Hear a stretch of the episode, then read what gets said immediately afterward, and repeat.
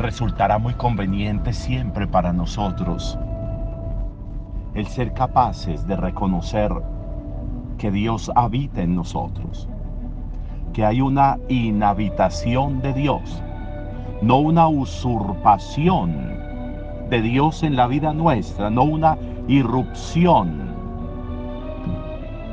sino por el contrario, un reconocimiento de que, de que quien nos creó está acompañando su creación, de que quien nos hizo reside en nosotros, se queda en nosotros. Como el alma, como el espíritu de un artista se queda en su obra, como el espíritu de un compositor de una canción se queda en la canción para siempre, reside allí. Y eso no es un fantasma, si pudiéramos decirlo. Eso es la capacidad de entender cómo las huellas de Dios, del Creador, están en nosotros. ¿Y están en nosotros para qué? Para que nosotros podamos crecer en, en aquel objeto que dio origen a nuestro ser. Hagamos al hombre a nuestra imagen y semejanza. La imagen y la semejanza de Dios es la bondad por excelencia. Es la capacidad de grandeza como intención de vida. Es la capacidad de libertad continua, como decíamos ayer. El reconocer que somos hechos a imagen y semejanza de Dios hace que en nuestro ser siempre haya un impulso vital que nos mueve, que nos trasciende, que nos eleva, que nos da capacidad, que nos da posibilidad. Por eso cuando hoy hablamos del alma y del espíritu, de lo corporal y de lo espiritual, cuando hoy hablamos, cuando hoy vemos lo que nos está diciendo la palabra en torno a reconocer que si es importante ponerle atención a lo exterior, pues es mucho más importante ponerle atención a lo interior. Lo exterior no tiene sentido si lo interior no está sano. Habrá enfermedad en el exterior si el interior está enfermo. Si el alma, si el espíritu, si el ser no están bien, nada de fuera va a funcionar bien. No nos salen bien las cosas cuando espiritualmente no estamos bien. Cuando espiritualmente estamos convulsionados. Cuando no está siendo verdad que soy imagen y semejanza de Dios.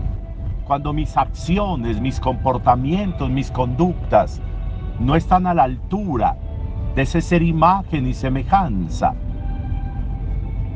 De nada, de nada sirve el exterior muy brillante cuando el interior está opaco.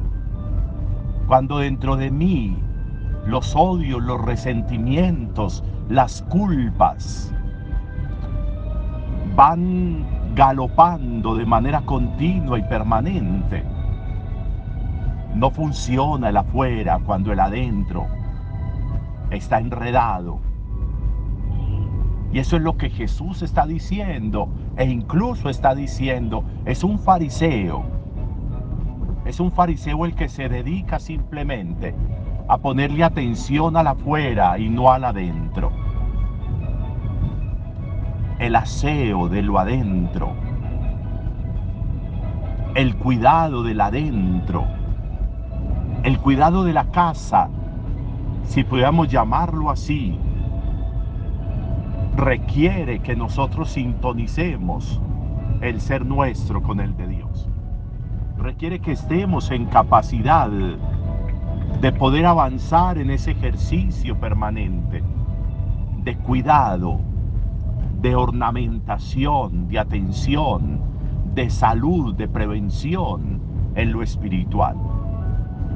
Para eso están los sacramentos, para eso está la Eucaristía, para eso está la oración, Para eso está la palabra, para eso está la comunión. Para que tengamos la capacidad de cuidar el alma y que al cuidar el alma, todo lo demás, por conclusión, esté cuidado. ¿Cómo estoy cuidando mi alma? ¿Cómo estoy cuidando mi adentro? ¿Cómo estoy cuidando mi espíritu? ¿Cómo estoy haciendo un reconocimiento de que soy imagen y semejanza de Dios? ¿Cómo estoy haciendo, como decíamos ayer, para mantenernos en libertad? No puede nuestra alma, nuestro ser, nuestro espíritu hacerse esclavo, hacerse esclava de nada. Tiene que moverse en la libertad de los hijos de Dios. ¿Cómo estoy cuidando mi alma? Me reconozco como imagen y semejanza de Dios. Hoy podría ser un muy buen día para ese reconocimiento. Buen día para todos.